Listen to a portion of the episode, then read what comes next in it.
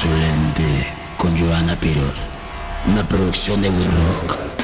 Este podcast se llama Insolente, es una producción de We Rock.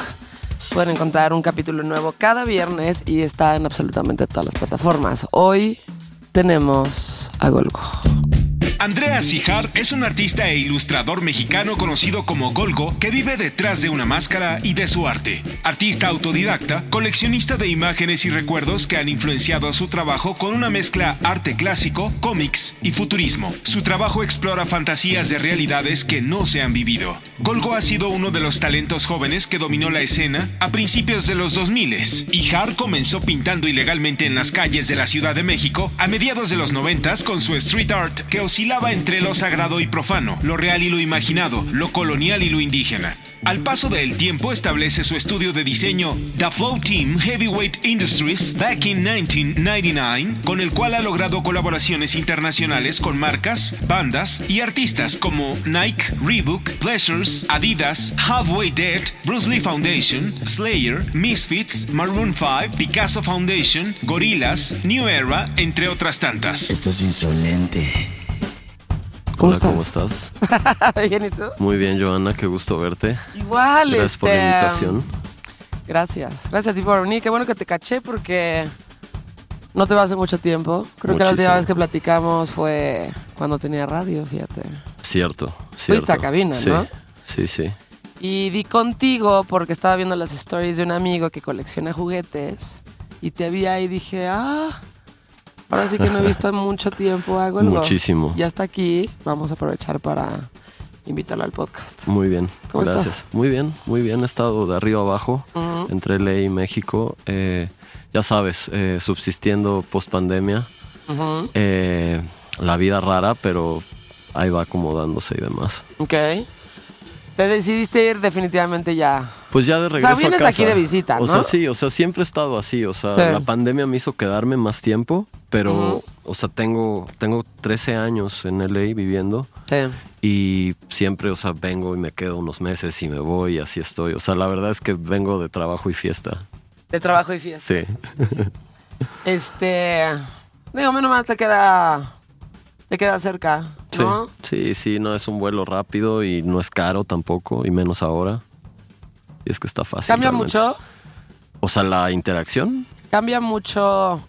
Digo, es cabrón porque.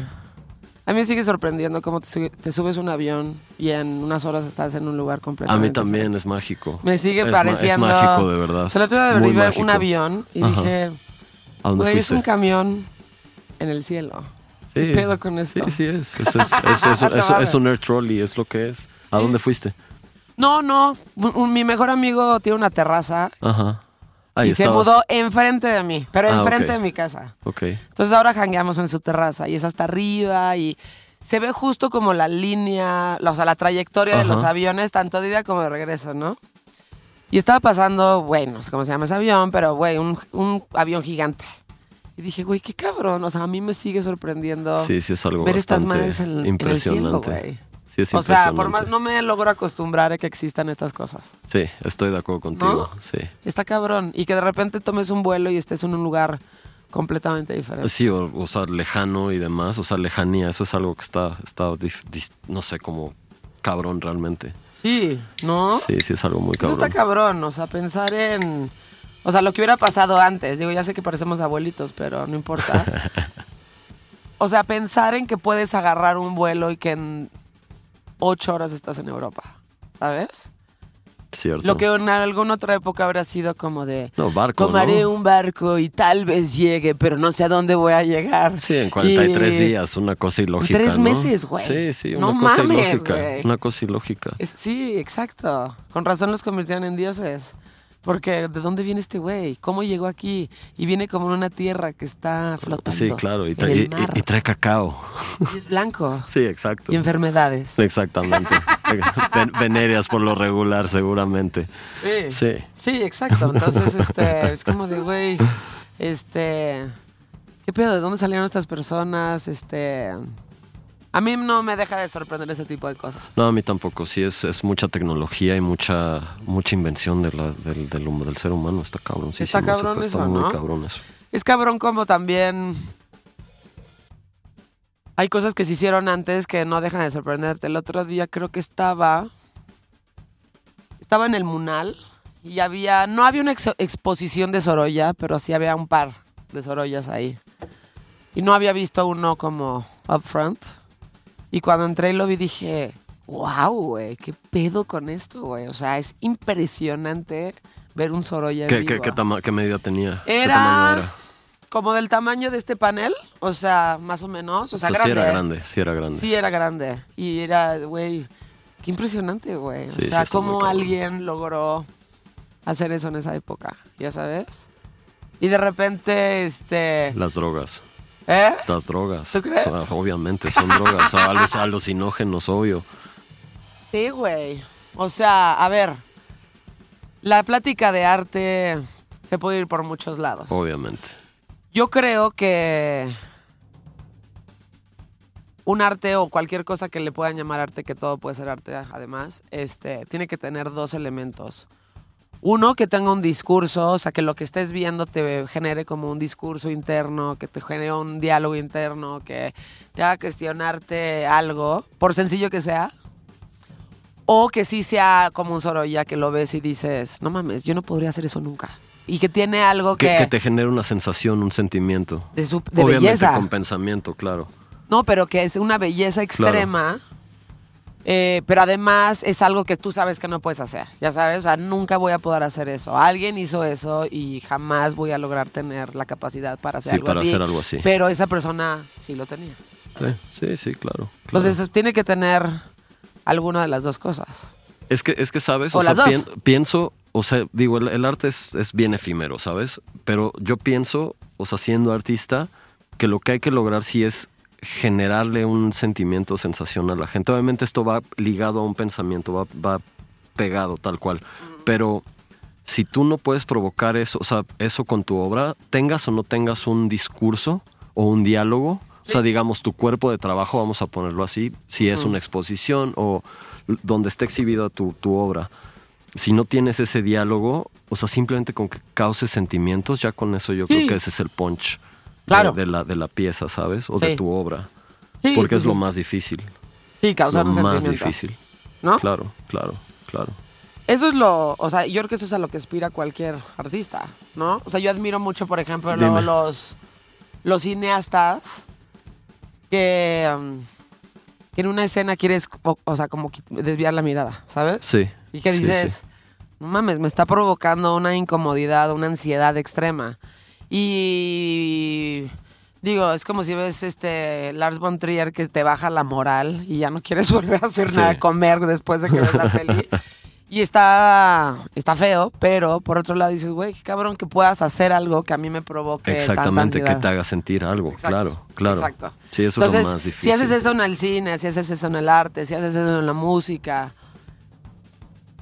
es más o menos por donde va la cosa. Yo, ¿no? Es que yo, yo digo que es eso, pero hay, digamos, en estos tiempos hay mucha gente que desconoce, digamos, esa, esa forma de, de interacción, si la quieres llamar de alguna forma, y, y hay mucha gente que hace las cosas sin sentido, sin tener un, un, un algo detrás. eh, o, o un storytelling, si lo quieres poner de una Exacto, forma. es O eso. sea, hay mucha gente que carece de eso. O sea, digo, y es algo que, al menos en, en mi país, México, es algo con lo que veo todo el tiempo. O sea, nadie tiene ese storytelling, nadie quiere contar historias.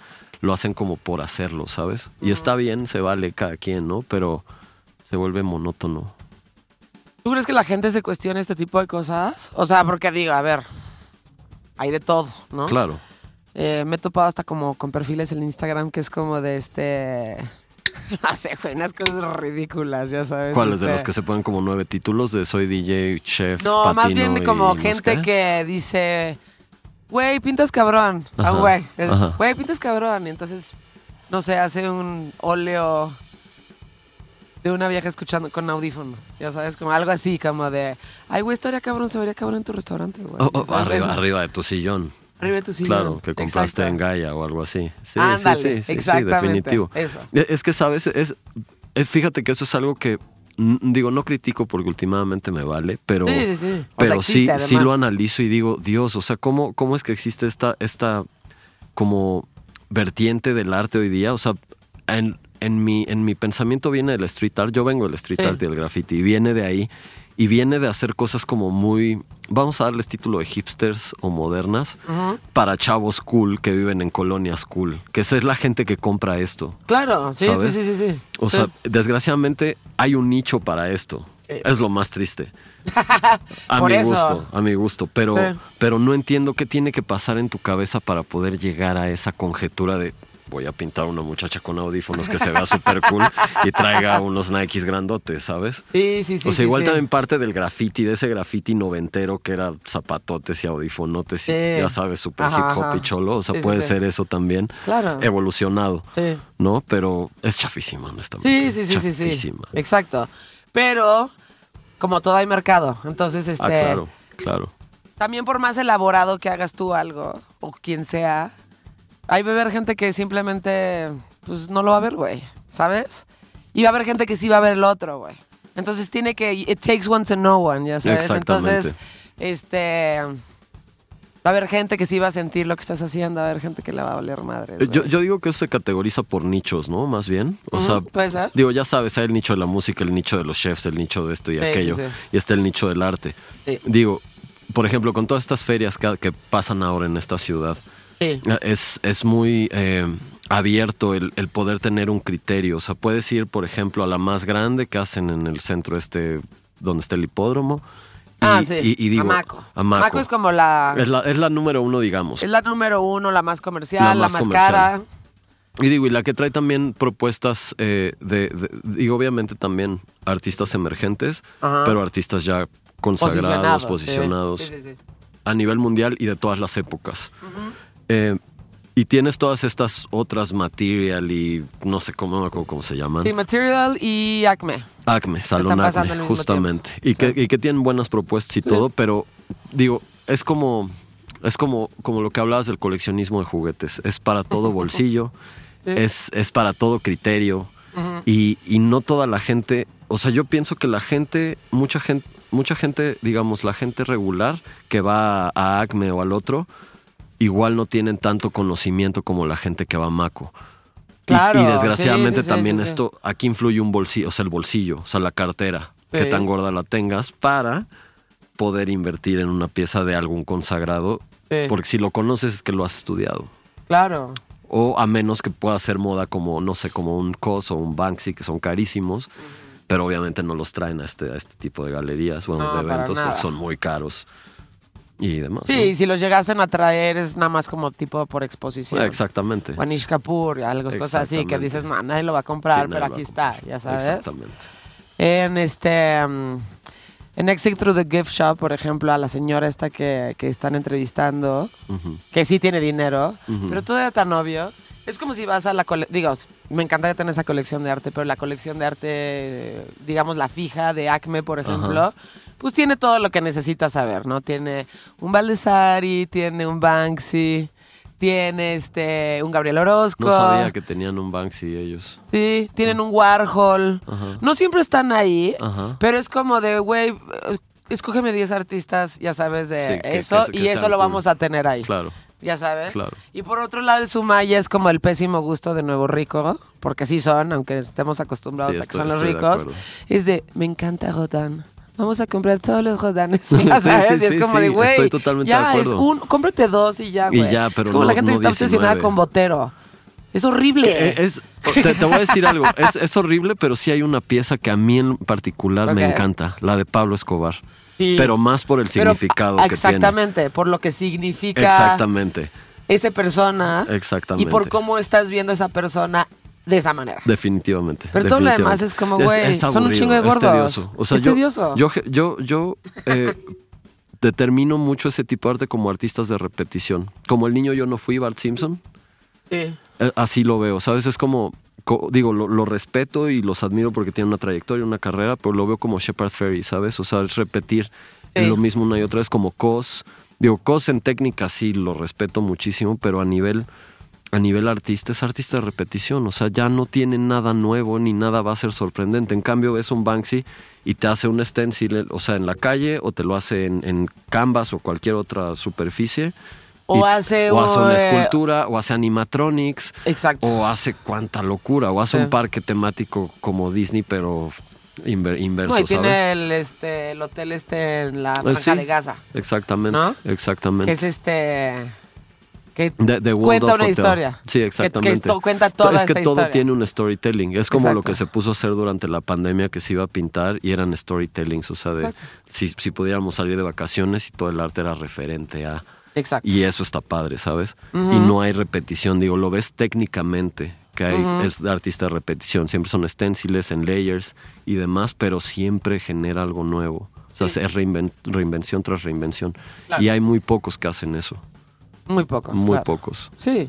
Y luego, haz de cuenta, podrías decir que Warhol es de repetición, pero, no, Pero no. porque el discurso, o sea, todo lo que está, o sea, si te fijas en todo lo que ha hecho, ¿no? O sea, El- no es el cuadro de, no sé, de, la, Jackie o o... de la, Mar- de la. O sea, Ajá, a- ahí lo puedes ver como repetición porque su Marilyn y, y su Jackie se hicieron tan famosas que todo el mundo lo comisionaba para eso. Él tomaba la foto. Y pintaba se- sobre eso. Pintaba sobre Sí. eso, bueno, imprime a grandes formatos, pintaba Exacto. sobre eso como, como en un ah, como un color by numbers, digámoslo Exacto. así.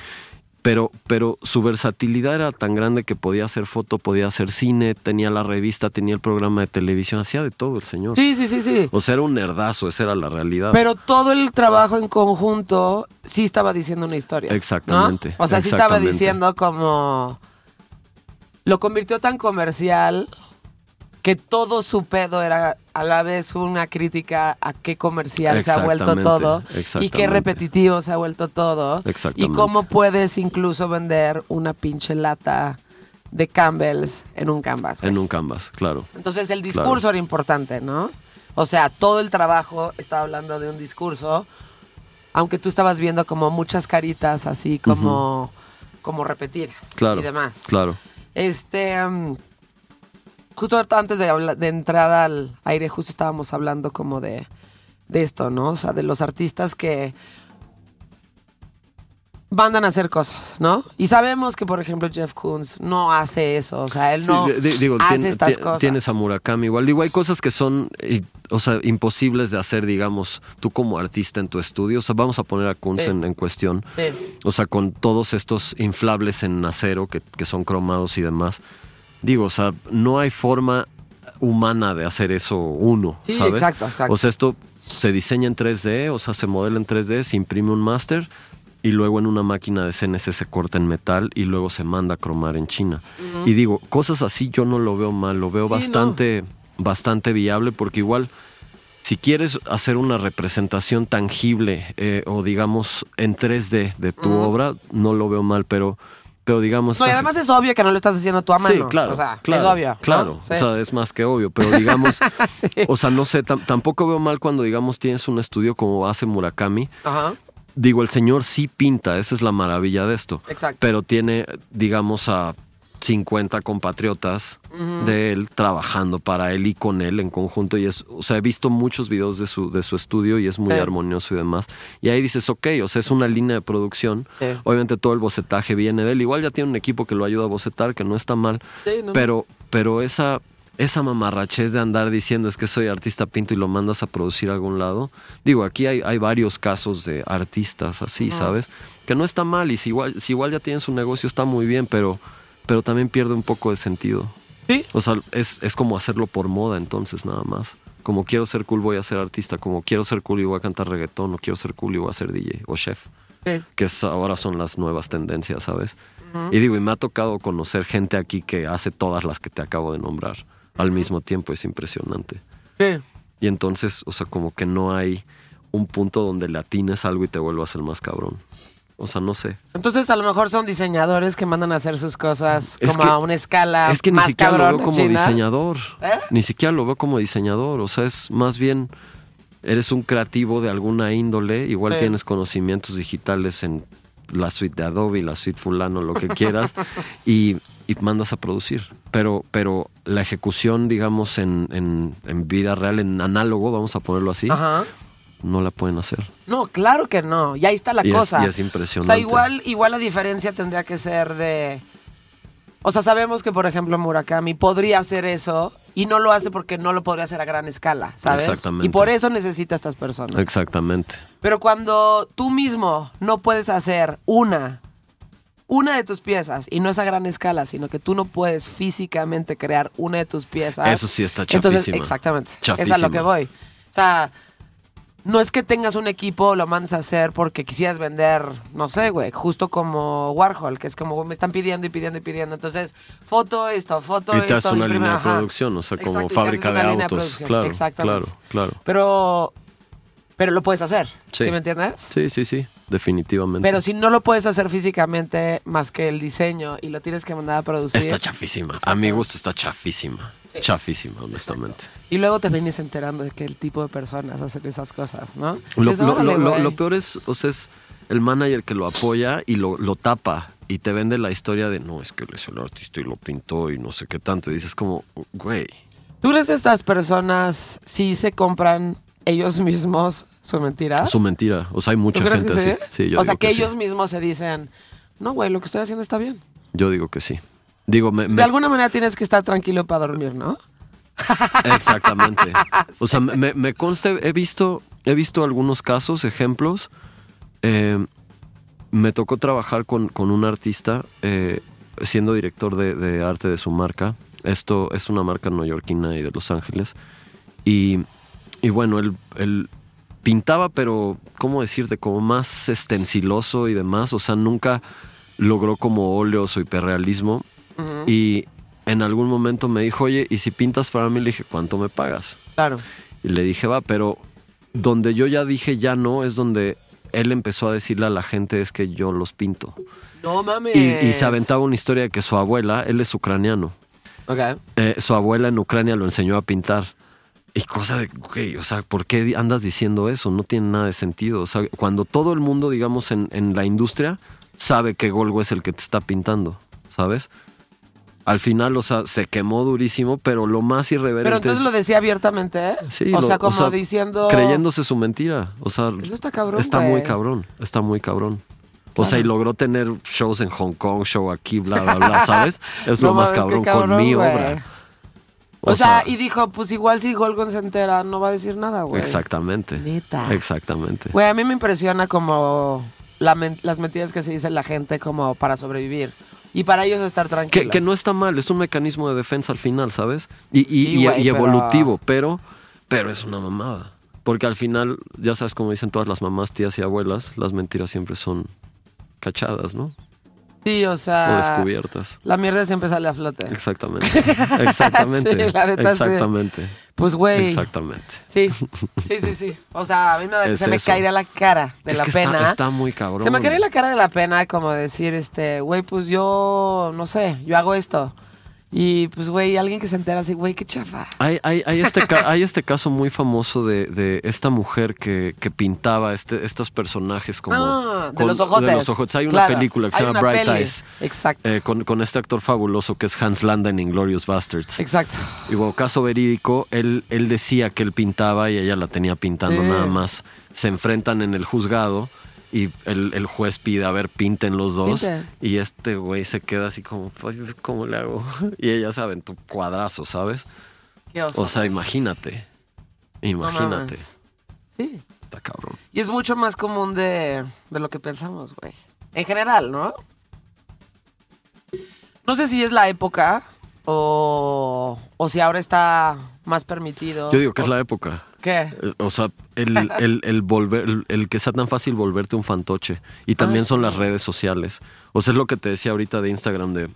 O sea, Instagram te permite ponerte un título, o sea, por default y tienes 20 para escoger. Y hay eh, figura pública, que ese, para mi gusto es el más usado. Todos son figuras públicas. Ay, güey, eh, si, si, si alguien dice, o sea, figura pública, aun cuando eres figura pública, es chava. es chafísima. Es chafa. Es chafísima. Como de todo lo que puedes escoger, public figure. Sí, o sea, di- di- Wow. sí, está, Wow. está cabrón. O sea, es, es como, o sea, ¿dónde, dónde, ¿dónde te busco? O sea, ¿sabes? O sea, me ha tocado preguntar, digo, y no nada en México. Esto Es como decir famoso. Sí, es un fenómeno mundial, global. Está cabrón o sea, me ha tocado preguntar, o si te lo digo como tal, o sea, me ha tocado estar, digo esto prepandemia, no estar en un bar en LA y, y que estás ligando y lo que quieras. Y lo primero en California es, ¿y tú qué haces? ¿no? Es lo primero que te preguntan. Ah, pues hago Claro. esto. ¿Y tú? Soy actriz. Ah. ¿En dónde has salido? No te he visto. Ah, no, es que estoy este, estudiando y necesito buscar un manager, pero, eh, pero ella es figura pública. Entonces, ¿cómo? ¿Cómo funciona esto? Ya sé. ¿Sabes? O sea, no tiene coherencia. O es como, como este fenómeno de eres DJ, patinas, eres artista, Ah, claro. cantas reggaetón, eres experto en vinos. O sea, ¿sabes? O sea, ¿cómo Como tienes...? Catriz. Sí, sí, sí, sí, sí, sí. La mocatriz. La mocatriz, sí. La clásica mocatriz. Sí, mocatriz. Así definitivo. Sí, sí, sí. Está cabrón eso. Está cabrón como... O sea, el fenómeno de las redes sociales. El otro día estaba leyendo y mucha gente le tiró mierda a este güey. Pero es un chef, este, famoso, le va bien. Entonces está este fenómeno que a mí sí me parece de pena ajena, en donde los influencers te escriben. Ajá. Por ejemplo, a ti. Este, ya sabes, una vieja buenísima, guapísima, te escribe en Instagram y, y- y te manda un mensajito y dices, güey, este, si me regalas un cuadro, yo lo voy a publicar en mis redes y muchísima gente Sí. te va a ver. Y esto le pasó Sí. a un chef y, y- se cagó de risa el güey y le puso ja, ja, ja, ja, y no Sí, sé qué. sí, sí vi un poquito de esa. de Digo, esa pasa nota. mucho, ¿eh? Sí. Pasa muchísimo. Y este, como de si me invitas a comer a tu restaurante y, y voy a comer, yo te subo todas las stories y no sé qué. Y este güey se cagó de risa y le dijo, güey, ¿por qué creerías que mi trabajo vale un posteo tuyo o unas stories tuyas? O, algo? O sea, estás denigrando mi trabajo. Y tú te estás poniendo en un punto en donde... O sea, te estás dando una relevancia que no tienes, güey. ¿No? Entonces, este...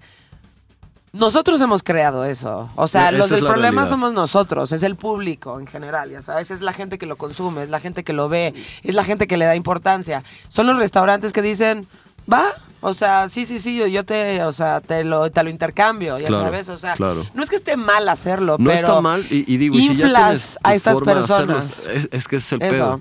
O sea, hab- había, había este stencil, o sea, duró muchos años en LA.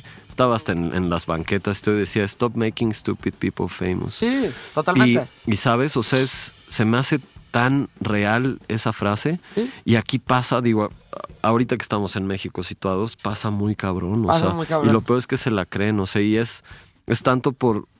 O sea, es por pura pendejada que se vuelven famosos. O sea, digo, uno es TikTok. O sea, ese es un factor muy grande. Sí. O sea, hace poco alguien me hablaba, alguien del medio de los tenis me hablaba. Eh, salía algo y me, me decía es que deberías de meterte al mundo de TikTok y, y mostrar tus procesos y hacer como los challenges de TikTok. Y yo, ¿cuáles son? Yo no uso TikTok y ni lo he, o sea, lo he visto uno que otro y ya. Digo, ¿qué son los challenges? Y me, y me dice, pues que pones una canción y pases coreografías y, y yo así, o sea, me quedé No. como, ¿en qué cabeza cabe un pedo? O sea, Güey, no, güey. Sí, no. no. no, no, no, O sea, soy un hombre maduro, ¿sabes? O sea, ¿cómo voy a estar haciendo eso? O sea, y lo, Sí, y lo peor es al- a la vuelta de dos semanas ver a este otro hombre maduro Ajá. haciendo coreografías y duplicándose en TikTok y bailando J Balvin y estas cosas, ¿sabes? Sí. Así como, güey, ¿qué pedo con ¿Qué está esto? pasando, güey? El otro día me acordé justo del Ice Bucket Challenge.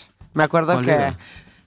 Te lo juro que lo tenía completamente perdido. De Ajá. repente me acordé de esto que pasó. Pues esto ha de haber sido que hace 10 años. Eh, cuando acaba de salir Instagram y entonces todo el mundo estaba haciendo cuentas y demás. No sé cuánto tiempo yo tenga, pero bueno, más o menos eso. Entonces era este. Yo, por ejemplo, agarro un- una cubeta con un chingo de hielos y agua.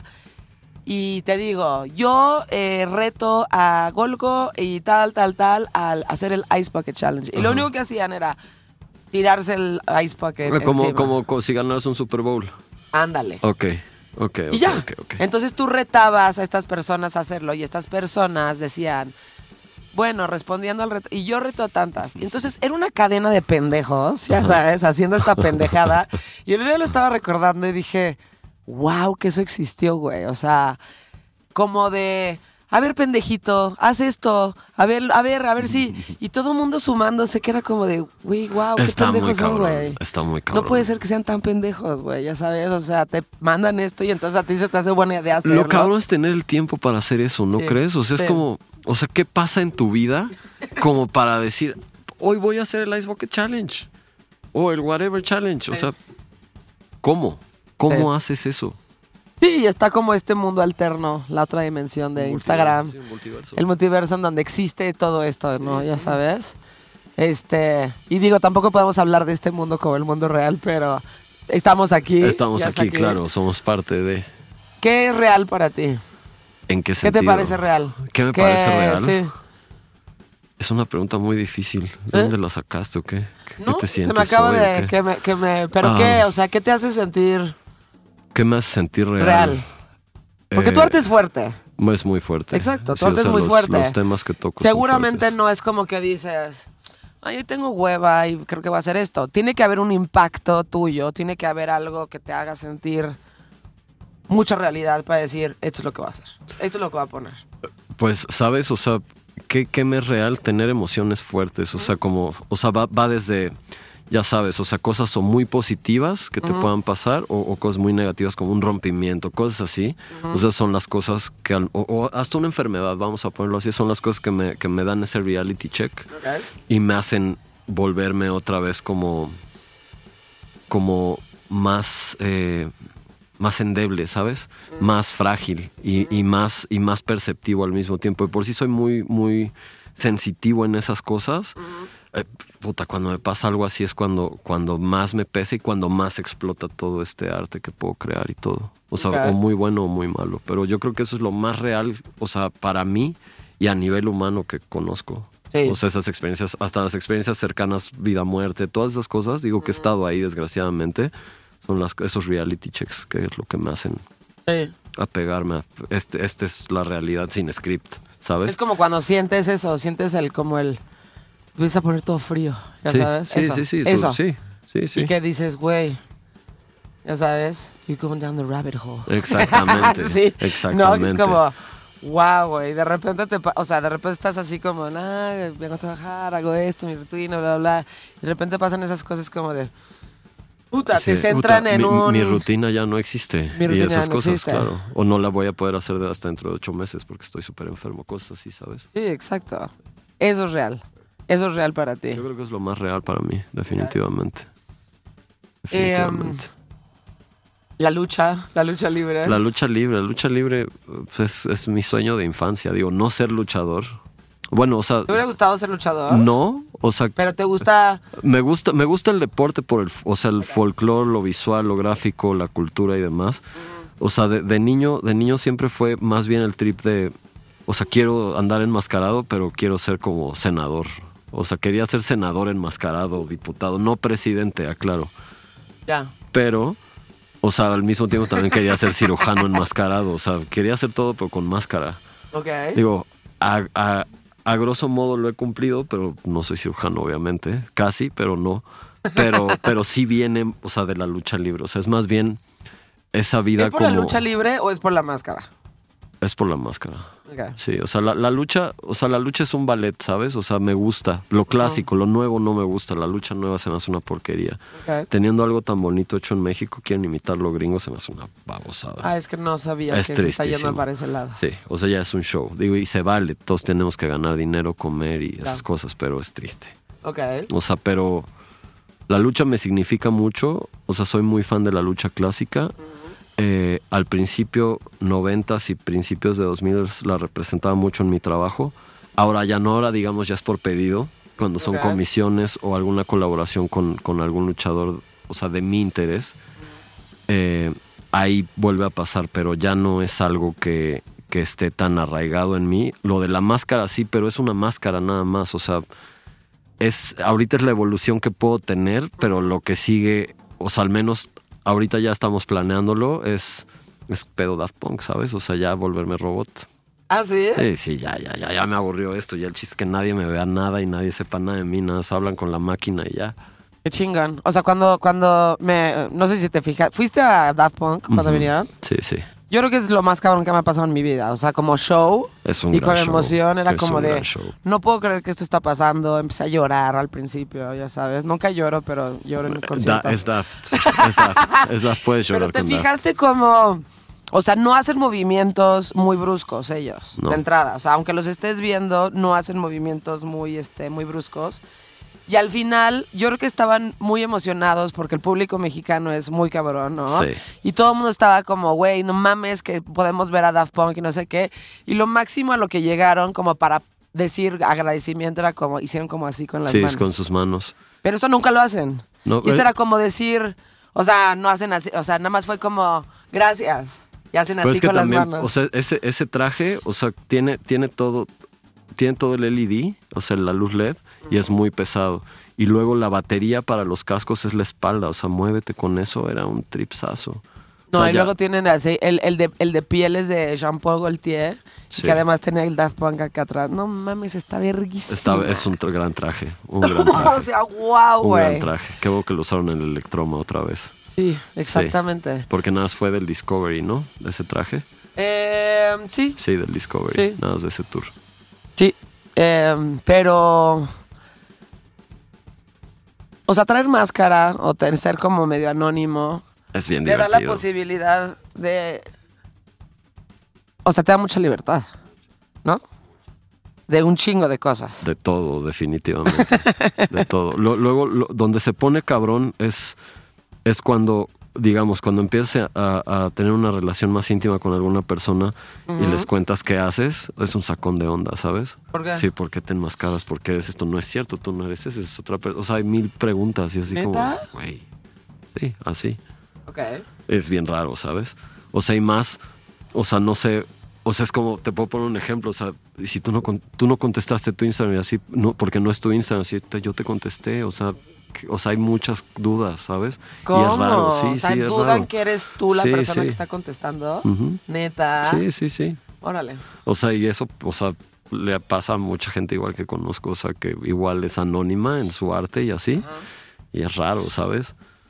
O sea, digo, yo cuando, o sea, digamos, cuando ando sin máscara no cuento qué hago.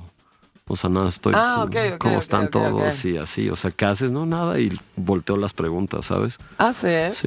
O dices tiempo. otra cosa. Digo otra cosa. Soy diseñador. Sí, o sea, es como, o sea, luego aplico las de taxista, ¿no? Luego ni diseñador, o sea, me inventé sacar unas de la manga como campeón de lanzo de jabalina y cosas bien locas, ¿sabes? O sea, No que nadie me cree, pero me la creen. Eso es O lo sea. más, lo más impresionante. Ok. Pero así juego con, con esto. O sea, no es hasta que te pones la máscara que hablas de Golgo. ¿O que eres Golgo Sí, realmente? ¿no? Antes Pues- eres Andreas. Sí. Ok. No sabía eso de ti, realmente. o sea, que es. hasta que te la pones estás hablando con el artista. Exactamente. Exactamente. Sí. O sea, a mí, yo supongo que, o sea, seguro ya te aco- acostumbraste. Yo no puedo traer muchas cosas colgadas en el cuerpo porque me parece, me da claustrofobia. ¿En serio? Me da mucha claustrofobia. Por eso no uso joyería.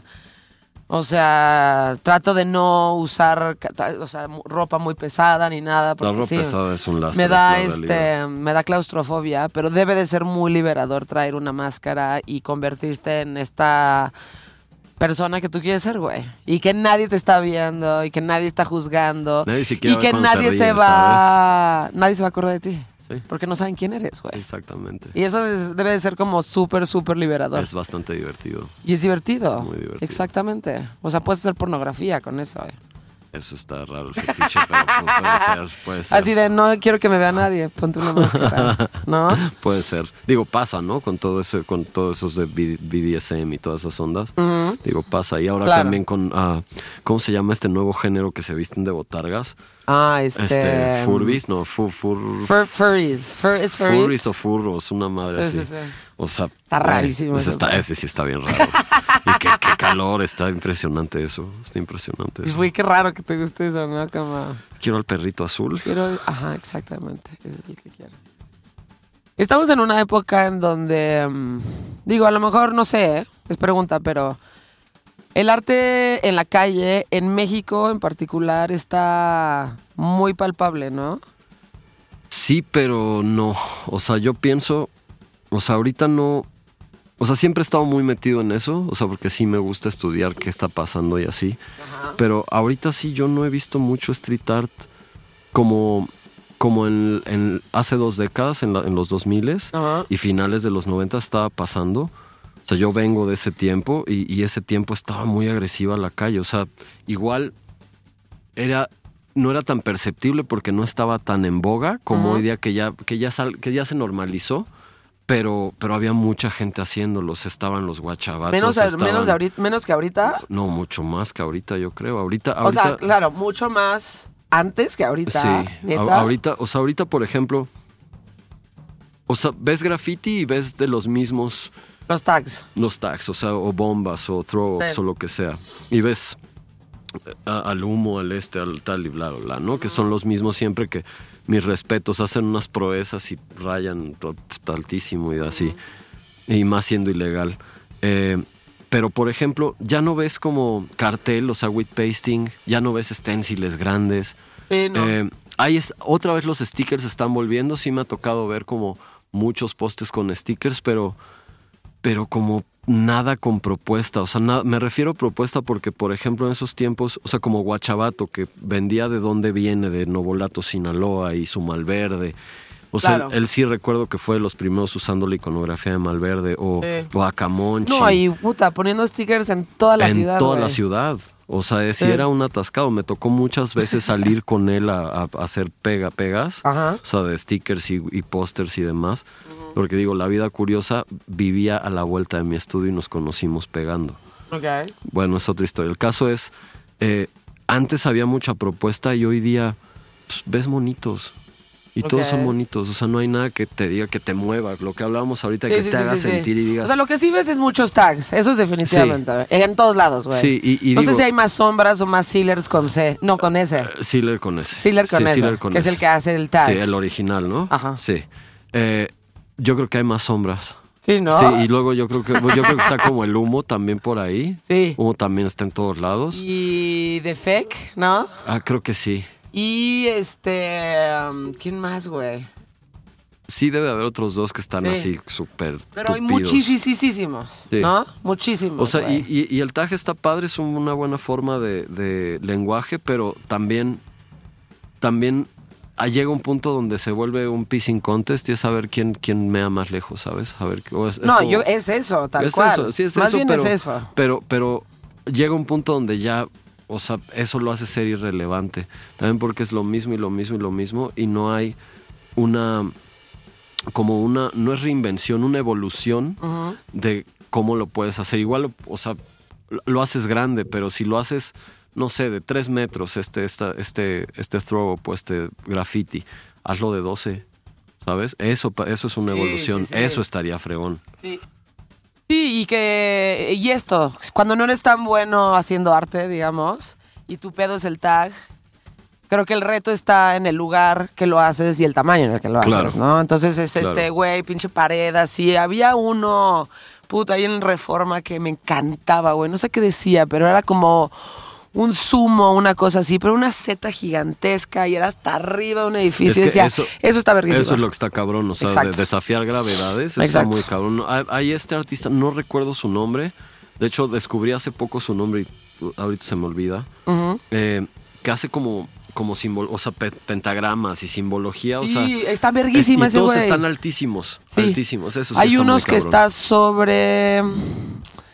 Afuera del Metro Valderas. ¿no? Y es esa calle que no sé, pero pasa un metrobús. Sí, sí, sí. Hay un edificio, puta, como de 1800, completamente abandonado. Y, Sí, se ven unas manos y altísimas. se avienta así con rojo y hace unas como cruces. Sí, o y sea, digo, se ve que eso todo está es con rodillo, digo, esa es mi, mi teoría. Yo creo que sí. Está muy cabrón, o sea, Y y, están visualmente increíbles. están increíbles. Y están Muy buena increíbles. iconografía, Exacto. la verdad, sí. Entonces, hay, de esos hay muchísimos. Sí. Lo que sí ya no ves es como graffiti como tal, No, o sea, como no arte, tal. graffiti No en paredes y demás. Sí, ¿no? Lo que sí hay es un chingo de murales, ¿no? Pero pagados. Sí, o sea, son pagados. Sí. Hay cosas muy bonitas. Me tocó, me tocó ver hace poco, ah, de hecho el viernes pasado, que tuve esta conferencia con Matt Hunter, eh, un mural de, de Smith que no, no había visto, nunca había pasado por esa El calle. que está fuera de Salto del Agua. Ajá, por no ahí. mames, está cabrón. Está muy cabrón. ¿Nunca lo habías No, visto? no, Tiene no, mucho no. tiempo. Sí, tiene bastante tiempo. Y sí, está fuera del metro Salto del Agua.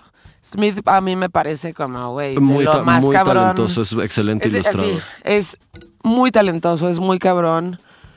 Siento que eventualmente va a ser de estos artistas en México que van a decir, ah, güey, a huevo. Este Sí. güey nicho. hizo, ajá, hizo como la iconografía de algo muy particular en México, Sí. ¿no? sí, sí, Eso. sí, sí, sí, creo eso también. Siento Sí, que eventualmente él va a ser como ese artista que es como, ah, ese güey es de esa época y hacía esto y no sé qué, y como sus capas de caras que se van, está muy cabrón. Pero, pero sabes algo que he notado con artistas como él que tienen un, excel- un- un talento gigante y, y un, un estilo muy único. ya no ha pasado mucho, o sea, tienen, o sea, hacen sus proyectos y sus, tienen Sí. sus marcas y todo, pero no está pasando como, como en algún momento veías Smith en todos lados, veías Sí. Sanner en todos lados, veías Seger en todos lados. Y, y digo, menciono estos tres porque en algún momento fueron los más fuertes. Sí. Haciendo murales, haciendo colaboraciones a, a nivel nacional, eran los que estaban, digamos, en boga, ¿sabes? Y ahorita Sí, como que ya no se ve tanto, ¿no? no. O sea, tienen igual sus chambas, sus cosas, veo sus Instagrams de vez en vez. Eh, y, pero de ahí no ¿Y dónde pasa está? ¿Y más, qué sí. está pasando? Sí. ¿Dónde están? Sí, y eso sí, me dice que está como muy apagado el arte, regresando a tu pregunta, o sea, y, y al street art está muy apagado, o sea, no está pasando más. Igual, habrán como medio apagado en la pandemia y están como viendo cómo la, pandemia es una, pero también si te pones a pensar, la pandemia abrió mucho, mucho este como, como la ciudad estaba sola realmente, podía salir a hacer Sí, cuanta eso sí, cosa, güey, claro. ¿sabes? Sí. O sea, no había tanta policía. O sea, era, era Estaba más libre, desolado, estaba güey. desolado. O sea, Era triste, de hecho, salir. muy. Y, y en cambio, o sea, sí pienso, y tengo una teoría personal, estoy seguro que no me equivoco. O sea, la gente de graffiti sí salió, aprovechó a pintar.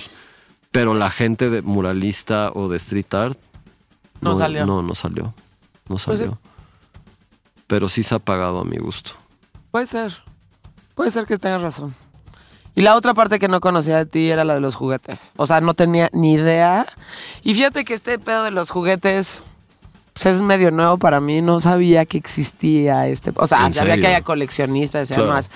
Pero como di contigo es por otro amigo que colecciona juguetes, ¿no? Y le dije, ay, güey, qué geek.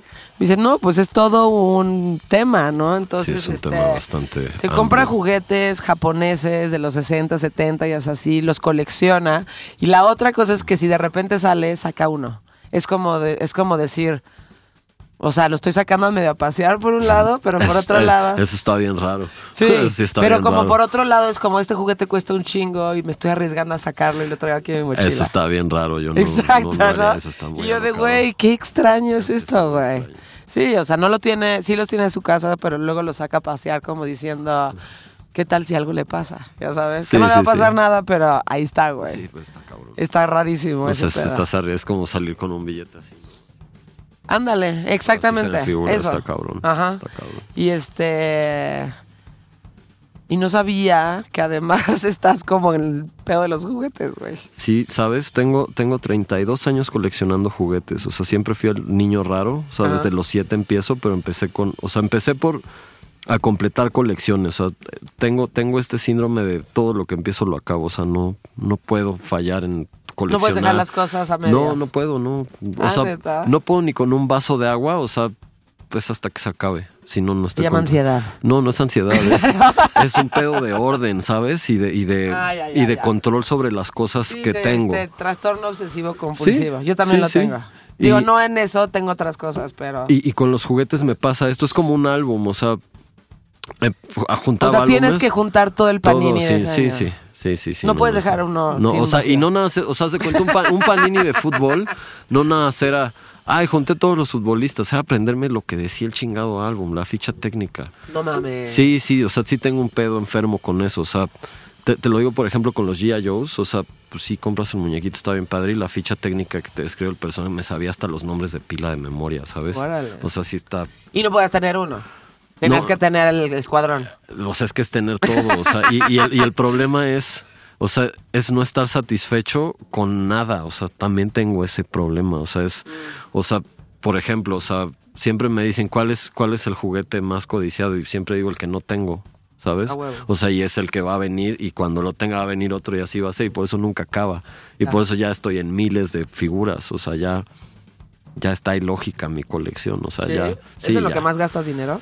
¿Puede ser? Pues sí, sí, o sea, la realidad sí, o sea, gasto en eso y en ser artista, o sea, en Sí, mis sí, materiales en y esas materiales cosas, pero pues, la verdad es en eso, o sea, en eso sí se Bueno, va mi pero dinero. no me parece tan loco. O sea, No, yo no. colecciono viniles, ya sabes. O sea, y, digo- y si tengo lana extra, lo primero que quiero es ir a comprar discos. Sí, claro, digo, yo también compro discos, ¿sabes? Y, y, y sí es, es esa necesidad por ver algo nuevo o escuchar algo nuevo, o sea, Claro. aunque No, sea viejo, este- ¿sabes? Pero también tener algo. El no- ritual. el ritual, claro. El ritual de, güey, no hay nada como agarrarlo y tocar el plástico. es como abrir un juguete, lo sacas y lo hueles así. Exacto. "Mm, plástico. Y hueles el plástico y sientes el así. Sí, sí. Y lo abres y tocas eso. Ya sabes, eso es lo más chingón. Exactamente. Que es una experiencia que no tienes con pues con música digital, o sea, es el ritual de abrir el disco, de y con muchas olerlo cosas, ¿sabes? y de tocarlo y de ponerlo y limpiarlo, ya sabes. o No, y digo, y, y es que se vuelve una pertenencia, o sea, no es, no es un gusto mundano como la comida o el sexo, vamos a ponerlo así, que son de momento, digo, si te satisface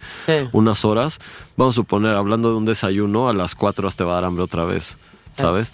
Y, y digamos, no sé, en cambio un coleccionable, o sea, puede ser, no sé, ese disco que buscas de los Beastie Boys, que lo buscaste 10 años y encontraste la edición japonesa de no sé qué, y no va a haber que lo reemplace, porque lo Sí, lograste. no, claro, claro. O sea, claro. en, eh, digamos, en un pequeño, en una pequeña línea sobre todo el rubro, ¿no? Porque igual puedes coleccionar Beastie Boys, eh, Ron DMC y no sé, o sea, quien quiera, ¿sabes? Claro. Pero acabas cosas, o sea, puta, ya tengo este disco, de los Beasties y así. O sea, y ahí es donde esos como, como, digamos, partes, eh, objetos tangibles se vuelven algo como único. A mí es lo que me pasa con los juguetes y de, no mames, ya lo tengo. No, y luego hay cosas que sí son únicas. Sí. O sea, hablando de eso, por ejemplo, el confort y música para volar de Soda Stereo no existía en el formato vinil. Y de repente hicieron como un tiraje de 100 copias, pero de un máster que se robaron. Y entonces estaba todo O sea, no es, hechizo. no es oficial. No, no era oficial. pero Eso eso es lo hacía más cabrón. valor, claro, Entonces, claro. El, el papel estaba medio hechizo, ya sabes, y la impresión estaba Chafa. rarísima. Y puta, dije, pues güey, ¿cuánto cuesta? Costaba como cuatro mil pesos. Y yo digo, güey. Y, y no sabías cómo iba, se iba a escuchar porque. ¿Y pues, si no lo mames. compraste? No, dije, güey. Yo sí lo hubiera eh, comprado. No sé, güey. Ahora ya salió, o sea, ya salió la versión oficial. Y dije, ah, ok. Porque es que quiero saber que se escucha bien. Me O sea, vale madres o sea, el es- papel. eso es una, pero también aquí entra otro factor donde, donde pues, o sea, vamos a suponer que gastaste tus cuatro mil pesos en ese disco, igual no se escucha bien, se hicieron 100, Pues sí, es una pieza de arte. es, espera. O es una sí, No, sí, sí. Es, es una inversión. O sea, y quizás si hubieras comprado ese disco en cuatro mil, ahora que salió el original, vendes ese en 58 mil. Sí, puede ¿sabes? ser, sí. Tienes razón. O no, o sea, te Como estoy que dije, diciendo "Ay, güey, es como, una pendejada, no como realmente ya". funciona el mercado de los coleccionables. O sea, así se pone. O sea, Claro. por ejemplo, o sea, México es famoso con la bitlemanía. Sí. Y todos estos álbumes editados en México, el, creo que le dicen el Butcher Album, uno donde salen con sangre y de carniceros. La edición en México es, o sea, carísimo afuera en el mundo. O sea, son, o sea, un disco de 10 mil dólares, 5 mil dólares, No una mames. cosa así. Nada más porque es editado en México y porque México permitió la foto con la sangre. O sea, y, Sí. y se ve súper bootleg el disco, o sea, el cartón bien feo, Sí, sí, sí, la sí. estampa espantosa. Pero eso lo hace más interesante. Exactamente, Sí. exactamente. Qué cabrón. Entonces, colecciones juguetes y la gente te pregunta por tu colección. Mira, esto de los juguetes, pues bueno, como te decía, empe- empezó desde hace, desde que era niño, pero nunca había salido a la luz, era para mí y para la gente que conozco, Ya, ya, ya, ¿sabes? Y hace un par de años que, que tuve este, este videoblog con Matt Hunter, que es Ajá. buen amigo, me pidió, oye, puedo ir a filmar tu colección, está muy cabrón, no sé qué, le dije, pues va, güey. Ajá. Este, y le dije, nada más va a ser así, así, no vamos a mostrar todo porque no vamos a acabar nunca. De hecho, ahora vamos a hacer una segunda parte. Eh, y ahí es donde la gente empezó a saber que colecciono juguetes. De repente en mis redes subí así de un muñeco o dos, o sea, día raro, lo que fuera. ¿Esa alarma de qué es? Eh, A esa se igual se le acabó la. Ah. Puede ser. Eh, y, y de repente como este, este youtuber tiene, tiene un mar de followers y demás, me pues me hice famoso en ese aspecto, o sea, me hice famoso por coleccionista.